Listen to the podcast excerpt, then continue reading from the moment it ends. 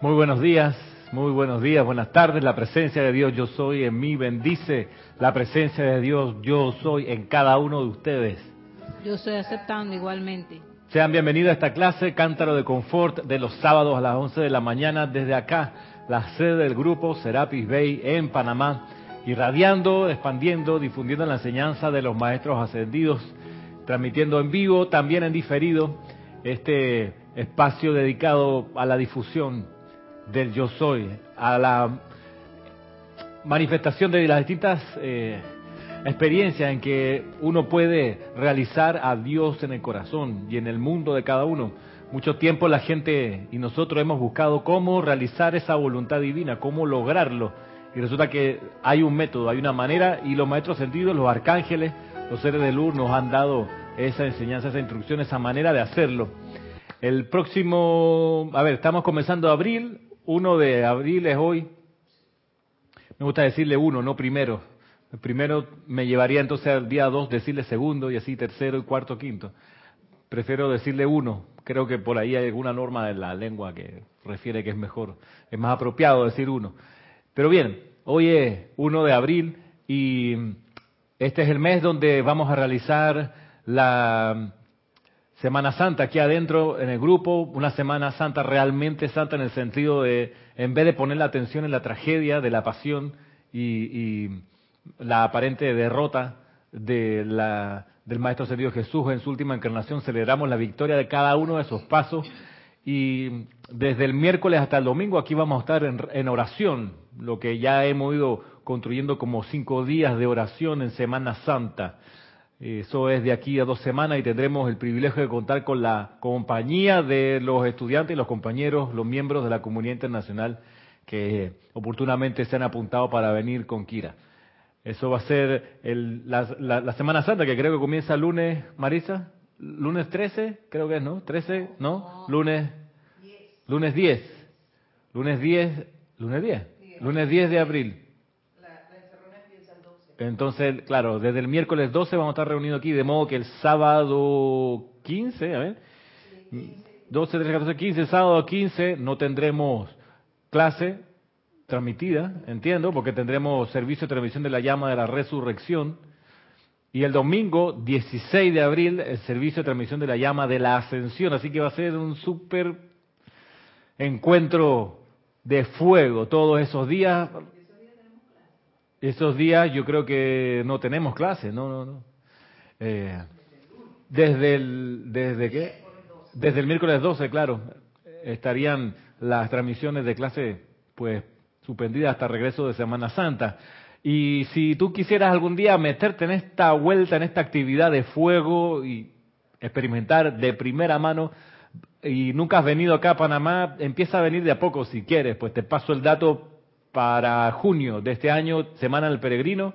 Digo, eh, es como una escalera, ¿no? De a poquito, porque puede que la primera fogoneada aquí te, te, altere los electrones más rápido de lo que pudiera uno manejar. Así que paso a paso, pasito a pasito, que queda más bonito. Entonces, ocho días, perdón, estos cinco días de oración son en realidad una super reunión de fuego y por eso hay que tener bastante temple. Ya aquí las presentes saben, me refiero a, Edith y a Maritza, que cuando uno se mete al, a oficiar, por ejemplo, es como meterse debajo de la pata de los caballos porque uno necesita allí mucho más aplomo y autocontrol de lo que pudiera pensar.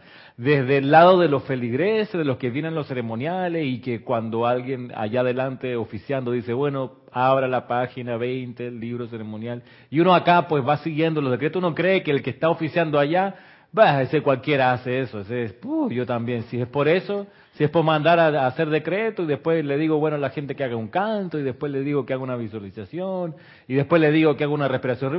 Marisa, eso cualquiera lo hace. Eso cualquiera lo hace. Si pasa acá, yo me puedo, yo, yo me pongo oficial. Y ahí tú te das cuenta que no cualquiera lo hace. Y que estar allí frente al altar, invocando, comandando, llamando, energizando una cualidad divina o las tres manifestaciones de la presencia del Padre, el Hijo y el Espíritu Santo, cualquiera de esas dimensiones de la invocación, tú como oficiante principal, tú dices, chu, ¿En qué momento se me ocurrió venir aquí? ¿Quién me manda? Ay, ya, yo no sabía que esto era así. ¿Para qué levanté la mano? Pero ya es muy tarde. En ese momento ya no es el momento de arrugarse y sentarse. Ay, no pude. En ese momento es, ah, nada ahora, pues la piscina, sí vida. Patalea a ver cómo hace hasta llegar a la otra orilla. Ay, qué largo este ceremonial. Y ahí estás tú. Te vas a dar cuenta que no es cualquiera o no es así nada más de sencillo que cualquiera lo puede hacer, oficiar un ceremonial. Entonces imagínate que vienes acá y que te preparas y, estás eh, en una convocatoria como la que realizaremos aquí en Semana Santa, donde tenemos la ocasión, creo que es muy, muy especial, de un día transmisión de la llama de la ascensión y otro día, el anterior, la llama de la resurrección. Vamos a energizar esas cualidades del fuego sagrado y algo tiene que pasar en los niveles internos, en la atmósfera, algo constructivo tiene que ocurrir. Eh, y pues para eso estamos. De hecho, yo creo que para eso encarnamos inclusive, para estar en actividades como esta y ser sacerdote del fuego sagrado, como en un momento fuimos. En la Atlántida, en Lemuria, yo creo que ninguno de los que llega acá a esta enseñanza es primerizo en este sentido. Todos de algún modo hemos tenido conocimiento, contacto con los maestros, contacto de alguna manera con los arcángeles que nos han eh, preparado a lo largo de la centuria. Y esta vez volvemos a encarnar con algo en el corazón que nos dice que el fuego sagrado es una realidad viviente, que la Gran Hermandad Blanca es una organización pulsante, activa, y de repente nos encontramos con la enseñanza de los maestros, la enseñanza del yo soy. A veces nos pilla esa enseñanza y ese conocimiento sin estar completamente preparados. Nos pilla, por ejemplo, con situaciones de salud, nos pilla, por ejemplo, con situaciones de finanzas. Y, y está bien que sea así, porque además nos sirve para agarrar esta misma enseñanza y resolver esas situaciones del karma individual. Ahora, el peligro está, Maritza, en que si uno no usa la enseñanza, entra en un drama con la ley. Bien lo dice la maestra ascendida Lady Nada. El Conocimiento sin aplicación es más peligroso que la ignorancia, porque con el conocimiento viene la responsabilidad de usarlo. El conocimiento sin aplicación es más peligroso que la ignorancia, porque con el conocimiento viene la obligación de utilizarlo, de aplicarlo. Y a veces pasa que cuando uno está leyendo y, ve tanto que aplicar, uno, uno tiene que lograr discernir decir, bueno, voy a empezar a usar esto en particular y a energizar esta parte de la enseñanza, esta dimensión del fuego o esta línea de la, de instrucción.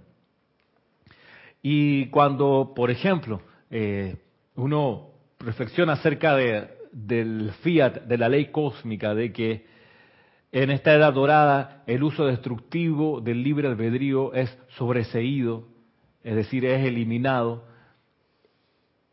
por la sencilla razón de que ya no se permite que utilicemos la vida de manera destructiva, porque ya lo hemos hecho por incontable cantidad de tiempo, hemos usado destructivamente el libro albedrío, y llega un momento en que los dueños del, del colegio, de la escuela, dicen, basta ya de uso destructivo del libre albedrío.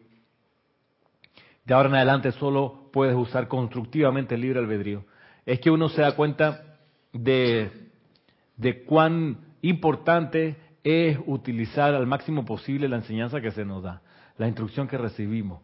Eh, llega un momento, por ejemplo, que supongamos, se convoca aquí un taller de meditación, tres veces, tres sesiones, eh, no tres veces, tres sesiones para lograr completar el taller. Y la persona se va y a la siguiente convocatoria, convocatoria un año después se presenta. Ya, yo quiero aprender, pues si ya te enseñamos la vez pasada. Ay, sí, es que se me olvidó. ¿Por qué se te olvidó? Es que, pues, ¿cuántas veces lo practicaste? Ah, no, es que yo pensé, mm, ah, mm. ¿practicaste o no practicaste la meditación diaria? Ay, no, no lo apliqué. Ok, vienes al segundo año, está bien, pues ponte ahí, vamos a aprender otra vez. Y le das otra vez el taller de meditación. Al año siguiente, convoca de nuevo el taller, viene la misma persona, tú le dices, ¿cómo te fue este año? ¿Lo aplicaste o no lo aplicaste?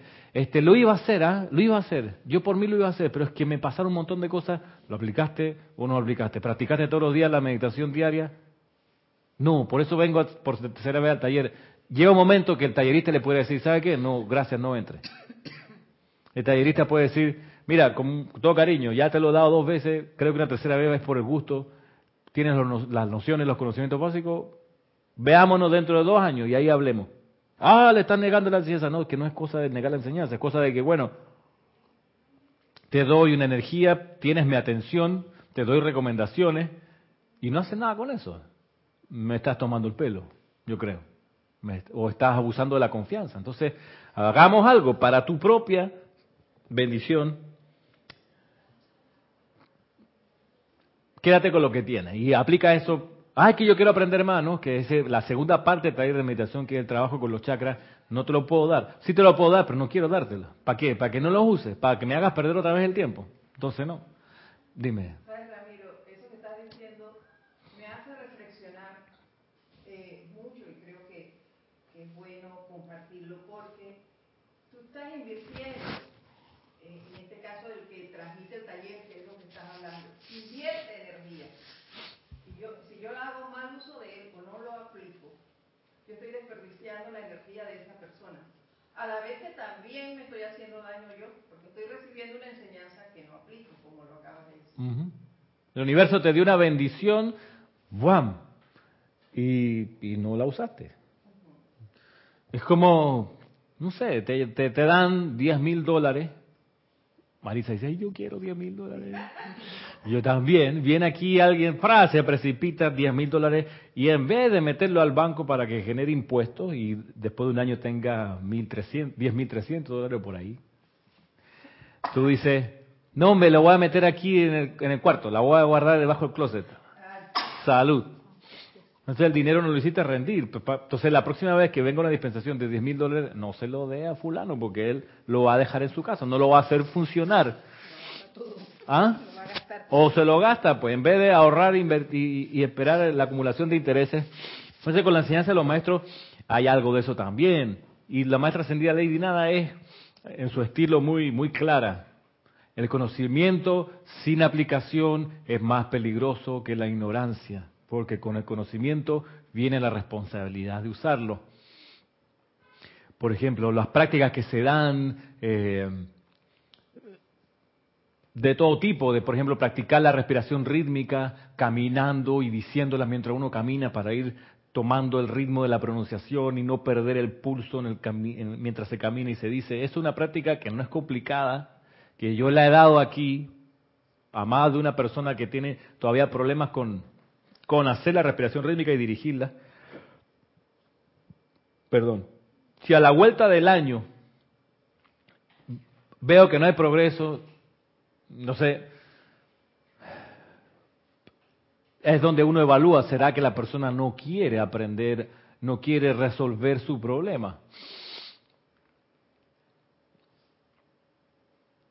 Creo que esa es parte de la responsabilidad que nos compete a todos como estudiantes, como servidores. Sí, de aplicar lo que se nos enseña. Ahora, una razón de que no se aplica lo que se enseña, porque pudiéramos decir, ah, la persona es terca, cree que lo va a seguir y lo va a lograr a su manera. Uno puede pensar, ¿no? Alguien que canta desafinado y tú le enseñas una manera de afinarse y la persona nunca practica esa manera para afinarse y uno puede decir, lo que pasa es que la persona es terca, no quiere soltar su viejo método que no le sirve para adquirir un método que sí le sirve. Uno puede pensar eso, ella es terca. Puede que algo de eso haya en la persona. Ahora bien, hay otra razón y la da el maestro ascendido San Germain. Resulta que la persona que se le da una, instrucción o una indicación, la persona esa que no usa esa, esa instrucción, a veces es porque está siendo probada en cuanto a constancia, en cuanto a la capacidad de seguir una indicación, eso más bien del maestro Serapis Bey, está siendo probada bajo fuego para ver si en realidad puede ser real un pedacito de la enseñanza, aunque sea algo sencillo, un método sencillo de aplicación. Puede estar siendo probada. Entonces, ¿cómo va a ser probada? Va a ser probada cuando quiere hacer y de repente algo le impide, algo la distrae, algo se atraviesa en el camino, una necesidad, un pariente, un mandado, y entonces no puede, y se le va la onda y no aplica lo que, no practica lo que se le enseñó. Hay una, es una manera, que, es una manera de entender de por qué las personas no aplican lo que se le enseña. Una, digamos, es la posible terquedad, la reticencia, esa, esa, actitud de que yo sí sé y esta persona no sabe, yo voy a seguir haciendo mi método aunque me lo diga. Es una manera, digamos, de la personalidad terca, testaruda, contumaz. Otra es que esa persona puede tener el deseo, pero para ver si, si realmente es intenso ese deseo, es probada en constancia, es probada para ver si es constante, porque puede que lo practique una o dos veces, pero 300 veces después de 300 distracciones ya se le olvidó. Entonces, es una segunda razón. Y una tercera razón es que puede que haya, me perdonan la expresión, mano criminal, en el sentido de que haya en realidad una fuerza destructiva pendiente de destruir, de obstaculizar que esa persona practique lo que se le enseñó. Una, una, y ahí estaríamos hablando de una intención de algo, de una fuerza externa para impedir que la persona aplique lo que se le enseña. Entonces, hay como tres explicaciones a este fenómeno. Yo me, he observado, me he tratado de, encontrar la respuesta de por qué pasa eso, de por qué después de que uno le enseña algo a alguien, esa persona no lo aplica. Ah, quizás habría una cuarta que tiene que ver con la falta de memoria. La persona se lo olvida, es olvidadiza. Entonces, ¿cómo hacer? Y el tiempo que algunas veces se dice que no es que yo no tengo tiempo para hacer eso. Bien, esa es otra. Máxima que está trabajando, si tiene que madrugar. Que claro. Digo, todo eso es una excusa. Una excusa. Sí. Porque Pegadita al micrófono. Digo, porque en realidad, si uno ama la enseñanza y aprecia lo que está aprendiendo, uno lo va aplicando, aunque sea de poco a poco, hasta que ya logre. Sí, eh, mayormente pues una eh, eh, meditación o también hacer decretos, pero no no pensar en el tiempo, sino más bien tratar pues que sea una hora específica que no tenga que, interferir con nada ni con nadie. Claro. Va a estar en juego cuánto ama, cuánto celo le pone a la causa. Eh, descartando que tenga problemas de memoria y esté ya empezando a, problemas así mentales de memoria. Dime. Adriana Sarina, desde Alemania, dice, esa forma de ser probado en constancia, de acuerdo a lo que dice el maestro Saint Germain, doy fe de que es así. Yo la vivo a diario. En el mismísimo momento en que me pongo a decretar o lo que sea, pasa algo. Estoy logrando hacer la vista gorda y seguir en mi aplicación y funciona. Sí, ahí, ahí todos los días tenemos esa prueba. Yo quiero leerle a propósito, gracias Diana, a propósito de lo que estamos conversando, qué, ley nos, nos muestra el maestro Sergio San Germain. Como les digo, él da una explicación y es esta, la acabo de mencionar. Vamos a ver, dice, dice lo siguiente, aquí Soluciones Divinas, Suministro y Liberación Financiera, en la página 25 dice el título, El secreto de la vida, poder de logro en los negocios. Tomado de discurso del Yo Soy para los hombres del minuto. El secreto de la vida. ¿Cuál es el secreto de la vida? Aquí, aquí nos va a dar una de las claves, como les digo. Dice el maestro ascendido San Germain, si ustedes quieren tener éxito en los negocios o en todo aquello sobre lo cual pongan la atención, Autoentrénense para sostener su atención sobre la meta y apremien a la vida a fluir dentro de dicha meta. Mediante la armonía en sus sentimientos se lograrán cosas sorprendentes. Una vez que ustedes se hayan abierto paso a través de la envoltura humana y comiencen a alcanzar un pequeño logro tras otro, entonces la fuerza y la valentía surgirán en ustedes y dirán, yo soy la victoria de la vida. Luego, a medida que continúen sosteniendo esa convicción o atención allí donde la dirección de la vida fluye dentro de eso sin vacilación, justo igual que cuando ustedes toman una lupa y la mueven de un lado al otro, no pasa nada, pero sí se ve la luz moverse. Si lo mantienen inmóvil sobre ese solo sitio, ese poder de luz que emana del sol comenzará un fuego.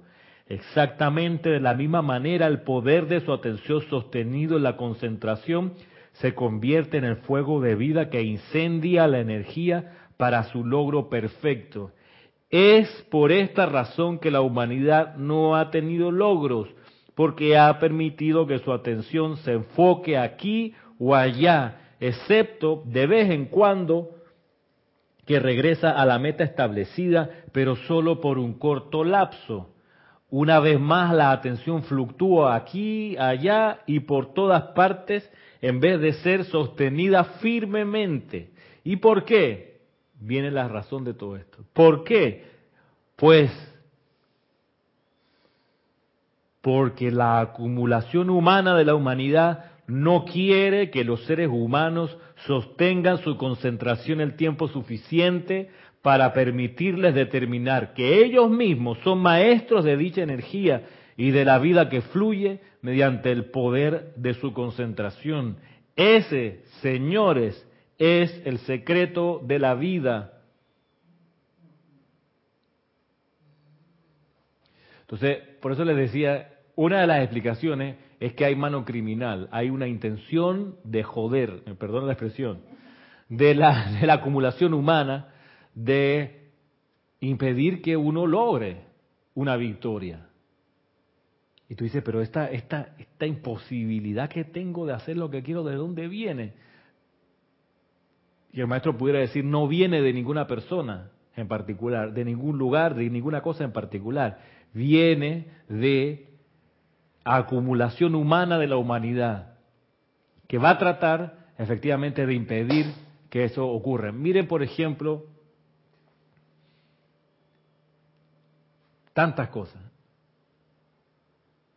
31 de diciembre, 12 de la noche.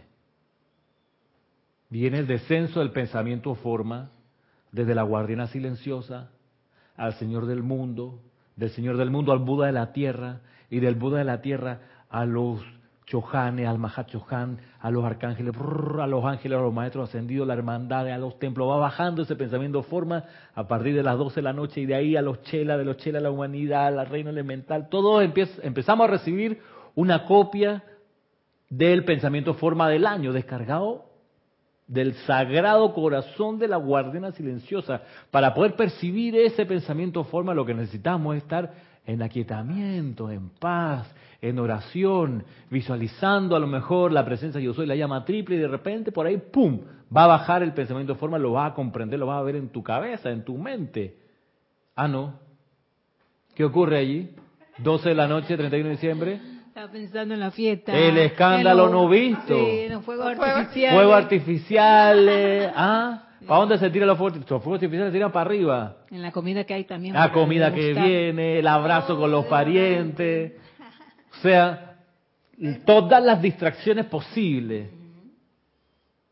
Menos, o sea, todo lo que sea posible para impedir que uno como humanidad pueda percibir el pensamiento forma. Ese pensamiento forma es vital porque ese nos ordena, nos ayuda a organizar 365 días. Ahí, desde ahí viene, desde ese núcleo del pensamiento de forma, uno ha de poder determinar las prioridades. Bueno, este año me iré uno de viaje, llevar la enseñanza aquí o allá, o tomaré una vacación, o, no tomaré vacación, o eh, energizaré la, la precipitación de esto y lo otro. Pero es imposible, o casi imposible, hacer silencio, aquietarse y ver el plan del pensamiento forma. ¿Por qué? Porque la humanidad, como dice aquí, la acumulación humana de las edades está determinada, dice aquí, a impedir que los seres humanos mantengamos la concentración en, en eso. Porque si logramos mantener la concentración y percibimos, por ejemplo, el pensamiento forma, y durante el tiempo suficiente lo energizamos, lo empujamos a la precipitación, vamos a decir, yo soy la victoria de la vida, esto se puede hacer, claro que sí, soy maestro de la energía, pero no. La acumulación humana lo que lo último que quiere es que uno sea maestro de la energía y la vibración. Lo último que quiere la creación humana, de la cual nosotros hemos participado también, lo último que quiere es que uno sea como Jesús, que para tempestades, que multiplica los panes, que cura a la gente. Eso es lo último que quiere. ¿Qué es lo que quiere la acumulación humana? Que uno se mantenga en pobreza, en limitación, en enfermedad, en carestía, en angustia. Eso es lo que quiere la, la acumulación humana. ¿Qué es lo que hace? Y va a impedir de todo, a través de todo método posible que uno, por ejemplo, otro ejemplo además de ese, de, de, de, las 12 de la noche el 31 de diciembre. Viene Semana Santa. hay un lugar bien especial que es de una energía muy agradable, muy ascensional, muy reparadora, un lugar aquí en Panamá que se llama David Chiriquí, no Maritza, no es Chiriquí. Mm. Casi ve, el único lugar de Panamá sanador y decir, no, no, no, pero, lo pensó, no, no, no, pero hay un lugar en serio que es el, el, Valle de Antón, que es, el, que es un cráter apagado de un volcán y adentro hay una población, ahí viven, no sé, dos mil, tres mil personas con casas muy lindas, pero la vibración de ese lugar es muy especial. Es, es, como sanadora, en verdad que uno sale como reparado de ahí. Yo he ido un par de veces eh, y es, no sé si es el aire limpio que tiene, la vibración de ese cráter. Claro, le dicen el Valle de Antón, que es más lindo que decir el cráter de Antón, sea como sea, es un lugar que se respira pureza. Hay una, serie de cualidades ahí del Deva de esa montaña, se deja sentir. La India dormida que se ve al horizonte, está cada vez más. No importa, la India dormida. Hay unas aguas termales, la gente va. Y, en realidad sí, uno, uno, como el reino elemental se siente muy feliz ahí y uno se contagia, los elementales que uno tiene se contagian de eso y se siente una... Bien, para Semana Santa, ¿qué inventaron este año, por ejemplo? En vez de aprovechar el impulso del recogimiento espiritual, no, van a hacer un festival de reggaetón. No sé cuántos días, como dos o tres días. O sea, viernes y sábado de Semana Santa. Entonces, ¿ah? Bueno, yo, yo escuché que lo van a posponer para Están viendo cómo hacen. Están viendo cómo hacen para quitarlo de esa fecha, porque tú dices, en una época tan santa, tan especial, como Semana Santa, hacer un festival de reggaetón que es escándalo, que es bajas pasiones, que es ruido, etcétera. Bueno, ¿cuál es el objetivo allí? Tú dices, bueno, es la acumulación humana tratando de impedir que la gente se sienta victoriosa, que cada llama triple se sienta victoriosa en que está realizando algo. Entonces, va por ahí una de las razones. Dime. Dice Valentina de la Vega desde Madrid, España. Bendiciones, Ramiro, y a todos. Bendiciones. Refiriéndose a lo que dijiste el 31 de diciembre, me imagino ella dice aquí. Aquí justo en ese momento se toman las uvas. Ah, exacto. En esos momentos aprovecho para conectarme con mi presencia. No conocía la historia que has contado.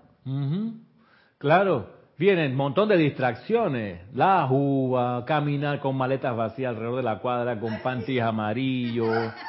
Todas esas, cosas de, pagana, por decirlo así, el mismo paganismo.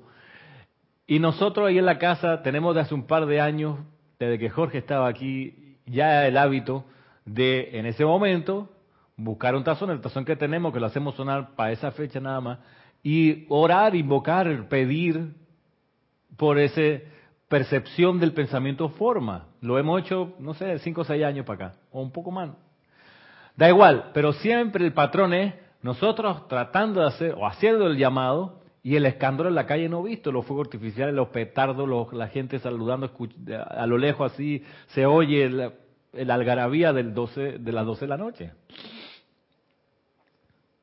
Y así con tantas cosas, ¿no? Donde uno quisiera o quiere ser maestro en algo, pero vienen una y otra vez los obstáculos. Entonces uno es probado ahí en constancia, uno es probado en fortaleza y aguante espiritual, uno es probado en perseverancia. Pero a lo que voy es que después de un tiempo, la vida dice, ¿sabe qué? Ya no voy a insistir más con esa persona. No, porque no puede sostener el paso de la disciplina o de la actividad que se le, se le plantea. Y eso por ahí lo dice el maestro Sendido El Moria en, en, este libro La voluntad de Dios, cuando, cuando se refiere al servicio, de cómo eh, que el chela se ofrece al maestro y ahí ocurre una primera conexión entre el maestro y el chela. Entonces, luego de esa primera conexión, el maestro evalúa todas las motivaciones, las aspiraciones, los deseos de ese chela, las debilidades y la fortaleza. Y hace como un gran diagnóstico, ¿ok? Y entonces diseña una disciplina para perfeccionar las debilidades. Después, si la cuestión funciona, el, el, Chela es evaluado, su, su, su, su, sus vehículos son evaluados. Dicen, bueno, en base a las capacidades que finalmente hemos logrado construir y constituir aquí, si se avanza o no se avanza, y, a veces no hay la suficiente eh, consagración. Entonces el maestro dice, ok, dejémoslo para más adelante. O sea, la vida ahí se frena, dice, mire, esta persona como que todavía le falta, ¿no? Todavía le falta esto, esto y lo otro. Yo no quiero ese escenario conmigo, yo no quiero llegar a una, situación de evaluación y que me encuentren deficiente. No, yo quiero que me encuentren suficiente para más servicio, para dar más. Y eso es una actitud, es una actitud, y es la, actitud de, que yo lo veo en el fútbol, por ejemplo, de, un director argentino como San Paoli, lo que esté familiarizado, él es el director técnico del Sevilla, ahorita. ¿Qué, qué, qué virtud yo veo allí? Una virtud de que él, donde esté jugando su equipo, sale a ganar.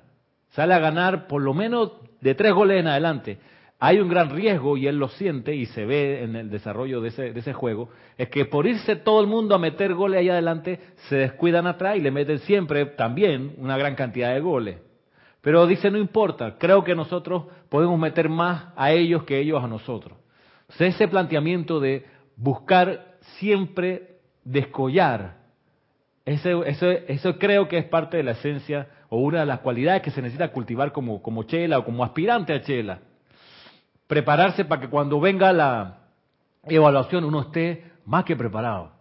Yo lo veo en la universidad y a veces me frustra, por ejemplo, no ganar 100 puntos en los exámenes, exámenes que son de 1 a 100, porque yo me preparo por lo menos para ganar 150.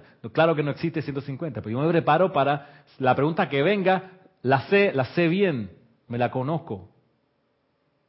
Entonces, ¿eso significa que tengo que hacer, entre comillas, sacrificios? Sí, pero si a uno le gusta la cuestión, no, no hay ese tema de sacrificio. Sí, uno puede experimentar cansancio, a lo mejor estar todo el tiempo con el carro a máxima velocidad resiente un poco la estructura física y mental, estamos de acuerdo.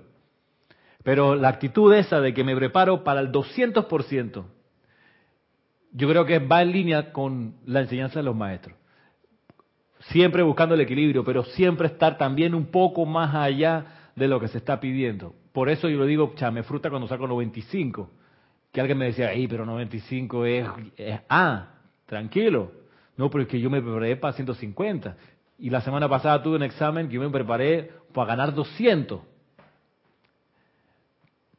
Y no sé finalmente cómo, me, irá, pero a lo que voy es eso, de, de, meterle tanto fuego que la cuestión que es mejor que te digan, ya, ya, ya, para, para, para, está bien, está bien, a que te digan, Coño, está mueve, loco.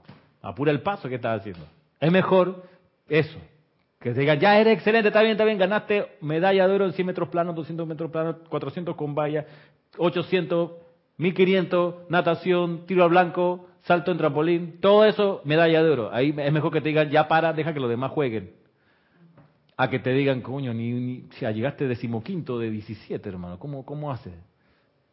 Eh, Ramiro, no sé si realmente sea un ejemplo de lo que estás diciendo, pero me has hecho recordar cuando laboraba, siempre eh, parte de mi formación era dar más de mí, de lo que se exigía e, en la función que tenía allí. Siempre daba más. ¿Y qué pasa? Que ahora que ya eh, no estoy laborando, a veces los compañeros me llaman y cómo estamos, y ellos lo han dicho, oye, desde que no estás, se, ha se cayó tal cosa, o eh, nos obligan a, tal, a hacer tal cosa porque no, no hay alguien que realmente ponga un alto a eso, que era lo que yo hacía. No estoy de acuerdo con esto, pero con base. Entonces, como ellos se limitan a hacer la función que se les designó, entonces no pueden decir nada. Entonces, el rastro que están dejando no es visible. Sin embargo, el siempre dar más de ti, como en ese caso que tú estás eh, refiriendo, tú siempre te preparas para más. Te ganas el respeto del profesor, de tus compañeros, y estás dejando un rastro de un buen estudiante. Claro. Mira lo que me pasó. A veces no cae tan bien porque hay, hay, claro, hay compañeros que resienten la variación en el status quo, en la comodidad, lo resienten.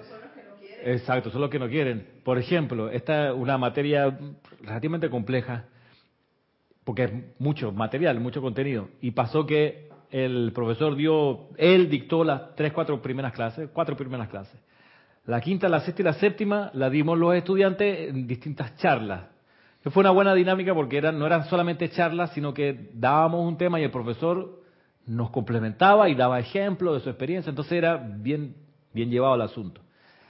Y yo saqué, yo hice mi presentación y yo saqué 100 en en la charla. En el examen de esa vuelta saqué 100. El examen siguiente, ahí está, que saqué 95.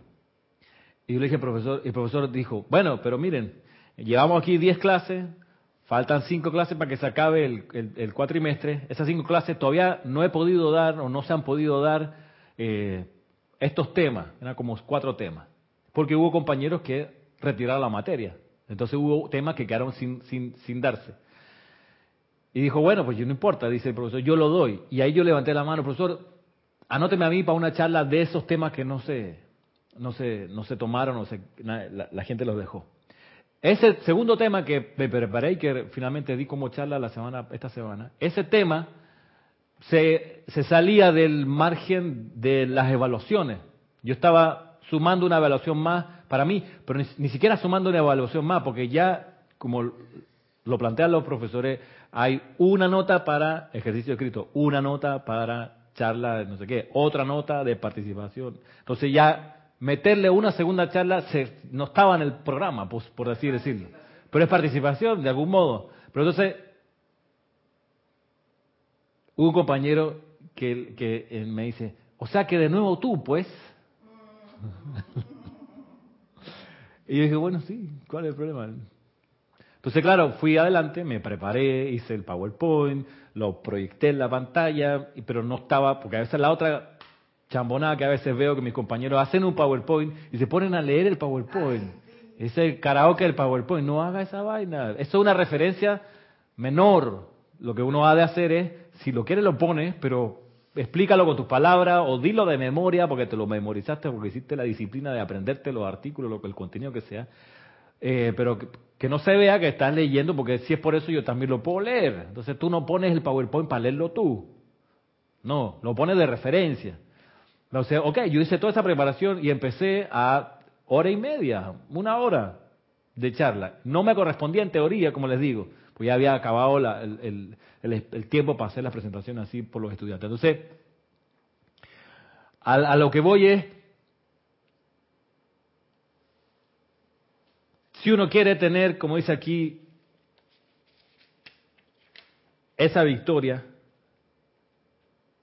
no te queda más remedio que apurar el paso, no te queda más remedio que meterle fuego, intensidad, aprovechar las oportunidades que se te ofrecen que se te ofrecen para ser mejor. Claro, los compañeros, yo no sé si se pusieron nerviosos porque, ay, mira, que no sé qué, pero finalmente, como bien dice Edith, es el rastro lo que va quedando. Y por otro lado, yo sé que uno aprende más y mejor cuando uno da una clase que cuando uno la recibe de otro. Entonces, hasta en ese lado uno se beneficia. Claro que hay distracciones, claro que hay situaciones eh, que te van a intentar sacar de, del, foco de la atención, como lo dice aquí el maestro Saint Germain, de hey, seguro que cuando ustedes ponen una lupa y la están moviendo, se ve la lucecita ahí abajo, pero no se prende el fuego, tienen que mantener la lupa fija para que se prenda la, la llamita que, provoca el, prisma del, del vidrio de la lupa. Entonces, de todas las aplicaciones, para la abundancia o por aumentar el suministro hay una que yo he usado a lo largo de los años y que me ha servido para lograr, como dicen los maestros, eh, un suministro de dinero bollante. Es decir, que siempre me mantenga arriba en cuanto a finanzas, que no esté hundido en deuda, sino que siempre arriba, de modo que si surge un imprevisto, pues no me hundo, sino que ahí está ese fondo, digo, ah, aquí está para, para el imprevisto. Y no hay sofoco que voy a hacer, voy a tener que pedirle ah, prestada plata a alguien. No, no, no. Siempre. Pero entonces, para lograr ese, ese nivel de, de, de, boya, la boya del, del, mar, que no se hunde, sino que siempre está como arriba, ¿no? Para lograr eso, hay unas afirmaciones que yo he usado con el tiempo y que me han dado resultados. Y eso es lo que les quiero traer aquí. Ahora, como les digo, lo que va a estar en juego es el nivel de intensidad y de fuego que uno le meta. como dice aquí, lo vamos a leer. Una sola vez decirlo no va a generar el resultado. Tú necesitas meterle energía, intensidad, atención, corazón, amor, más de una vez. Dice aquí en la página 20, resurrección de las finanzas. Dice lo siguiente. Mediante el constante uso de la afirmación del amado Jesús, comillas, yo soy la resurrección y la vida, comillas, podemos, o al menos deberíamos comenzar a ajustar todo nuestra experiencia diaria y llevarlo todo al orden divino perfecto. Al menos podemos tratar, utilizar fielmente y con sentimiento. Yo soy la resurrección y la vida de mis finanzas. Repitiendo tres veces esa, esa frase. Ahora manifestada, esta afirmación producirá positivamente esos resultados siempre y cuando persistan en su uso el tiempo suficiente. Y si ponen sus sentimientos en ello, si ponen sus sentimientos en ello. Yo soy la resurrección y la vida de mis finanzas. Yo soy la resurrección y la vida de mis finanzas. Yo soy la resurrección y la vida de mis finanzas ahora manifestada. Puede, dice aquí, pueden utilizar los múltiples momentos libres que se tienen durante el día. Viajes ida y vuelta al trabajo o a los almacenes, esperando por alguien al teléfono, etcétera y hacer un hábito constante de utilizar esa afirmación en diversas formas de acuerdo con lo que quieran manifestar. Por ejemplo, yo soy la resurrección y la vida de la armonía de Jesucristo ascendido en este hogar y en esta familia. Yo soy la resurrección y la vida de la armonía de Jesucristo ascendido en este hogar y en esta familia. Yo soy la resurrección y la vida de la armonía de Jesucristo ascendido en este hogar y en esta familia, ahora manifestada entonces dice aquí, estén pendientes de esa armonía y espérenla. Animen toda pequeña mejoría y háganla crecer. Aquí hay otro decreto, dice. Yo soy la resurrección y la vida de la salud, de la perfecta salud y actividad de toda célula y órgano de mi cuerpo aquí y ahora. Yo soy la resurrección y la vida de la perfecta salud y actividad de toda célula y órgano de mi cuerpo aquí y ahora. Yo soy la resurrección y la vida de la perfecta salud y actividad de toda célula y órgano de mi cuerpo aquí y ahora. Decirlo solo una vez no lo conseguirá. La cuestión consiste en impresionar constante y decididamente la conciencia externa con la verdad de esta afirmación hasta que el ser externo realmente la crea. Luego la manifestación tendrá lugar al instante visible y tangible ante sus ojos. Este es un hábito que nunca querrán romper, y el uso constante de visualizar la presencia luminosa del amado Maestro Jesús, descrita anteriormente, alrededor de todos y todo aquello que quiera sea perfeccionado, hará mucho para acelerar su manifestación de perfección. Entonces,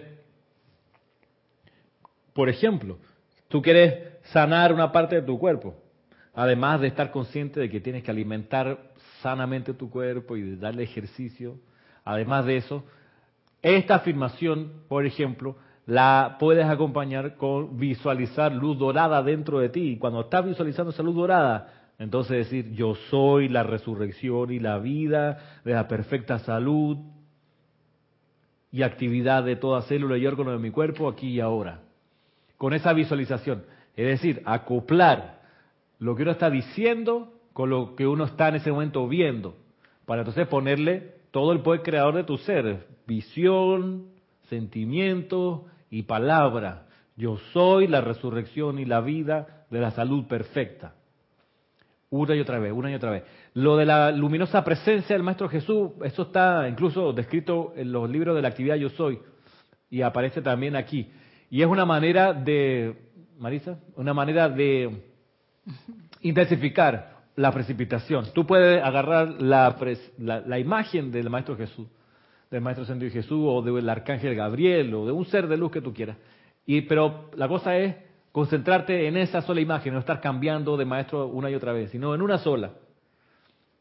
Y una vez que lo tienes visualizado, por ejemplo, si requieres, como dice aquí, la armonía en tu hogar, tú dices, visualiza entonces ese ser, Y una vez que lo tienes visualizado en tu hogar, en tu casa, una vez que está esa imagen ya puesta allí, que tú la, la, como que la, la, tiras enfrente como holograma, y, sobre esa imagen, entonces tú ahí decretas, yo soy la resurrección y la vida de la armonía de Jesucristo ascendido en este hogar, ahora manifestada. Es otra manera bien intensa de intensificar, de intensificar la precipitación, visualizando la luminosa presencia de un ser de luz. Eso incluso lo puedes visualizar dentro de ti puedes visualizar aquí en tu frente esa imagen de ese ser de luz. O en tu corazón, o en un, órgano. Y tú ves al maestro allí chiquitito. Y entonces en tu corazón, si necesita sanar algo ahí, la cuestión va a ser que lo apliques, que lo practiques. Como dice la maestra ascendida Lady Nada, el conocimiento sin aplicación es más peligroso que la ignorancia, porque con el conocimiento viene la obligación de usarlo. Más hubiera valido no haberse enterado cómo es la cuestión que ahora tener el karma de no haber usado lo que se te enseñó.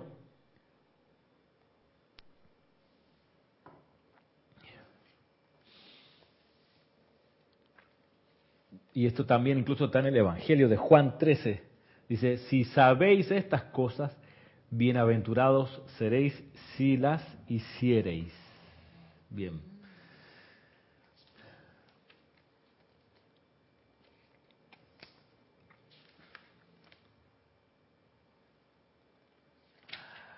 Resurrección correcta de la Madre María, en complemento con lo anterior. Veamos lo que nos dice esta maestra. Dice, cuando utilice la frase yo soy la resurrección y la vida, recuerden siempre seguirla con una afirmación constructiva y positiva porque constituye un tremendo poder. Todos los seres no ascendidos han resucitado muchas experiencias desagradables del pasado, memorias de contactos discordantes con otros seres humanos y así sucesivamente. Por tanto, es sensato completar su afirmación yo soy la resurrección y la vida de toda la gloria y el bien que conocí con el Padre aún antes de que el mundo existiera. Esto pone en movimiento la resucitación de esos poderes divinos y la remembranza de bien que yace dentro de sus cuerpos etéricos, dándole vida a estos en vez de darle vida, cuerpo, sustancia y poder a situaciones o cosas desagradables del tipo que sea. Si tienen la amabilidad de recordar esto, podrán resucitar esos poderes para bien. Podrán convertirse en testigos vivientes de los milagros de los maestros ascendidos que hayan tenido lugar a lo largo de las eras, cuando también ustedes vencían cuerpos de carne y a través de algún avatar o gran maestro que hay, de hecho presenciaron la transmutación de aflicción a perfección. La Madre María, Madre de Jesús. Gran recomendación entonces, dice aquí, recordar siempre usar esta afirmación con algo constructivo y positivo. Yo soy la resurrección y la vida de mis finanzas. Yo soy la resurrección y la vida de mi perfecta salud. Yo soy la resurrección y la vida de mi juventud eterna. Yo soy la resurrección y la vida del plan divino. Yo soy la resurrección y la vida de la protección del arcángel Miguel. Yo soy la resurrección y la vida del santo ser crístico una y otra vez, yo soy la resurrección y la vida del puente interno de luz, que es el puente que nos permite conectar nuestra conciencia externa con la conciencia interna, que va del corazón a la cabeza. Por dentro, ese es el puente que los maestros pedían que se restableciera.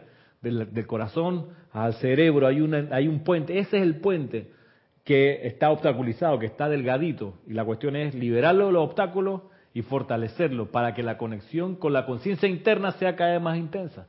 Y en verdad seamos ese santo ser crítico, que pasa a través de ese puente interno. Entonces uno pudiera, por ejemplo, también hacer la afirmación, yo soy la resurrección y la vida del puente interno de luz, refiriéndose a ese, a ese que está aquí.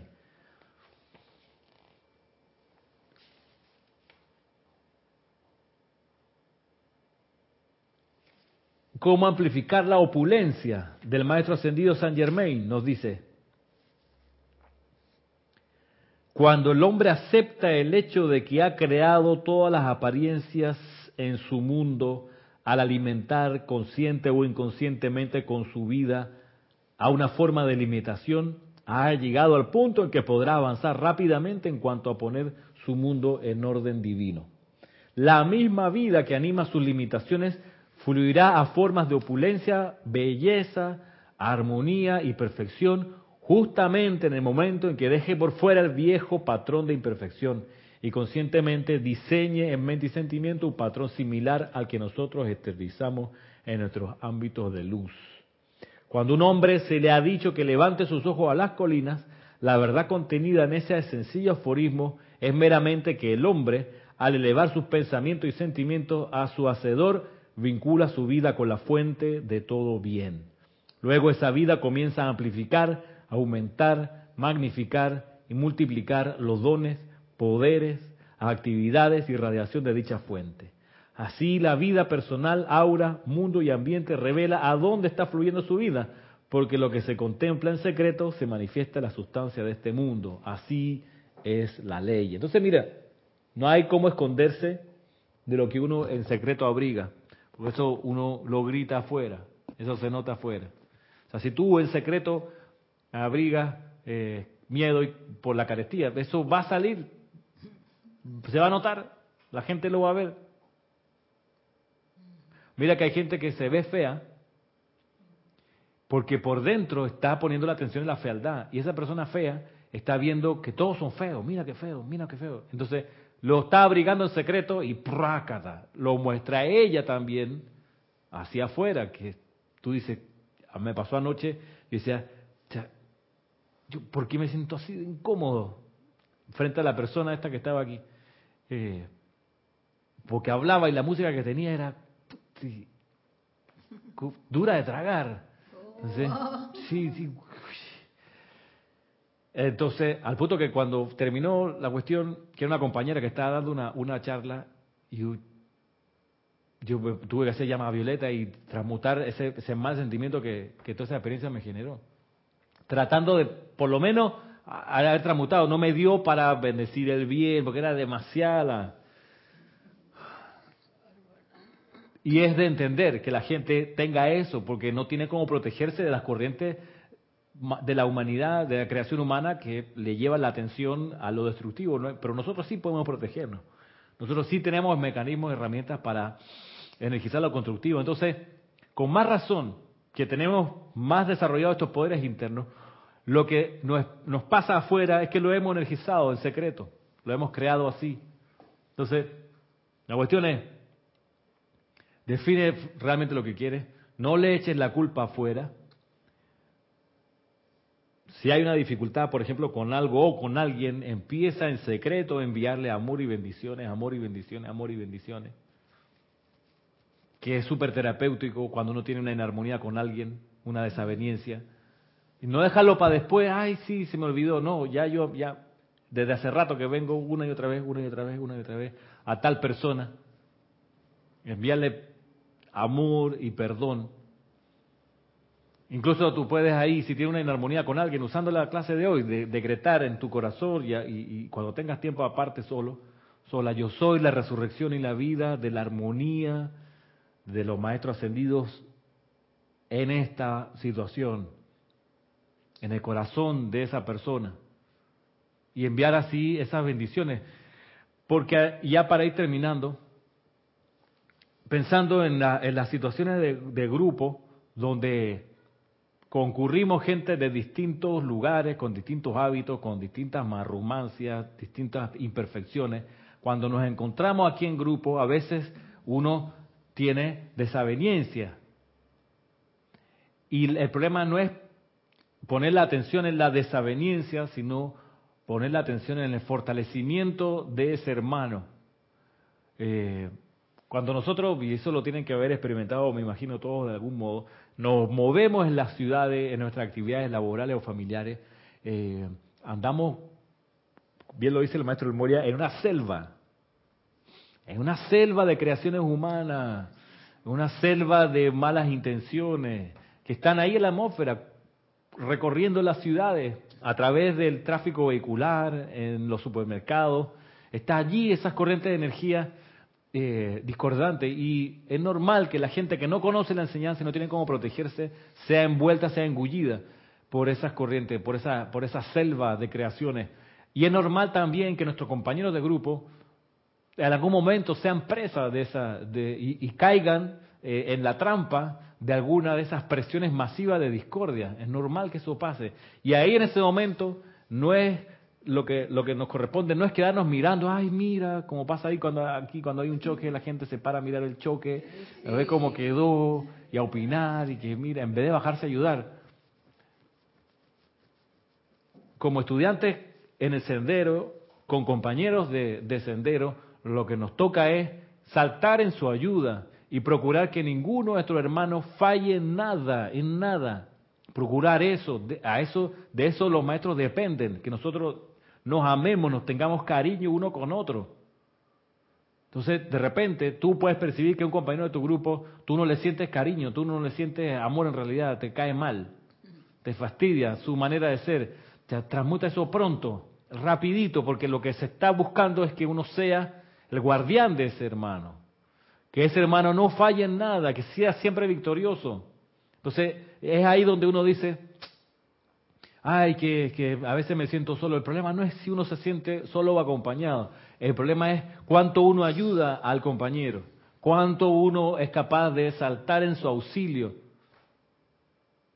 Ahí está, ahí se juega el asunto.